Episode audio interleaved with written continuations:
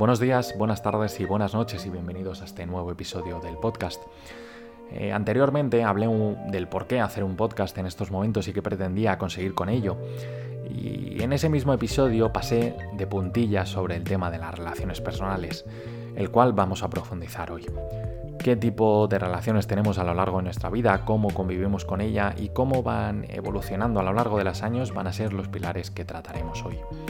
Empezaremos por lo más básico y es clasificando los tipos de relaciones que tendremos. Existen las relaciones familiares, las de amistad y las de pareja, para hacer una división rápida. Las relaciones de familia son las que creemos que tienen que estar sí o sí durante toda la vida con nosotros, pero debo deciros que no siempre sucede esto. Hablando de mí personalmente y debido a ciertos acontecimientos del pasado, han hecho que la relación con mi padre y todo su entorno sea inexistente.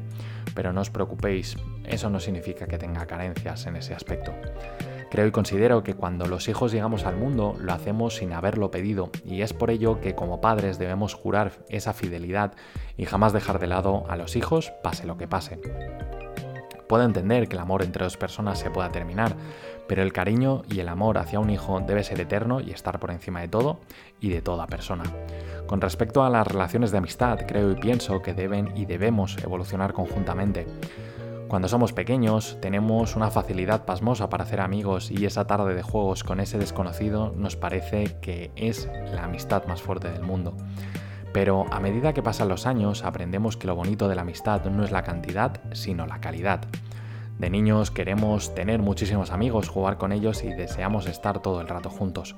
En cambio, a medida que nos acercamos a la edad adulta, entendemos que es mejor tener menos amigos pero fieles, que no es necesario verte o hablar todos los días para de esa manera consolidar esa amistad, que una vez que nos vemos, eh, pase el tiempo que pase, todo permanecerá igual.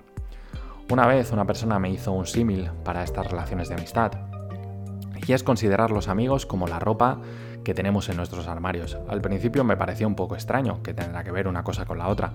Si lo pensáis bien, dentro de nuestro armario tenemos ropa para cada ocasión, para hacer deporte, para ir más arreglados, más casual, para invierno, para verano.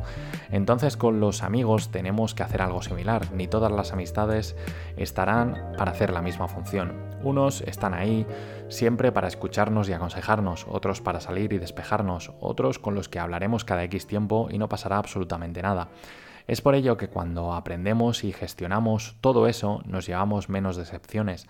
Al final no tenemos que esperar que los demás sean con nosotros como nosotros seríamos con ellos, ya que todo el mundo concibe las amistades de una manera diferente. Y ahora pasaremos al último tipo de relación, aunque bajo mi punto de vista es el que ocupa más tiempo durante nuestra vida. La pareja, el amor, el desamor, el sexo, son cosas que nos acompañan desde el momento que los descubrimos hasta el final de nuestros días. Con el paso de los años, este tipo concreto de relación ha sufrido muchos cambios y se ha dado la vuelta a la tortilla. Sí, como lo oís. Antiguamente, y no hace falta remontarse muchos años atrás, era muy difícil conseguir el sexo como tal, pero más fácil conseguir una pareja con ese vínculo afectivo duradero.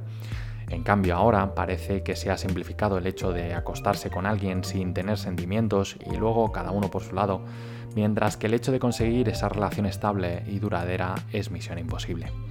Gran parte de culpa de que esto suceda viene provocada por nosotros mismos. Si no somos capaces de abrirnos y de hablar de sentimientos, la cosa se complica.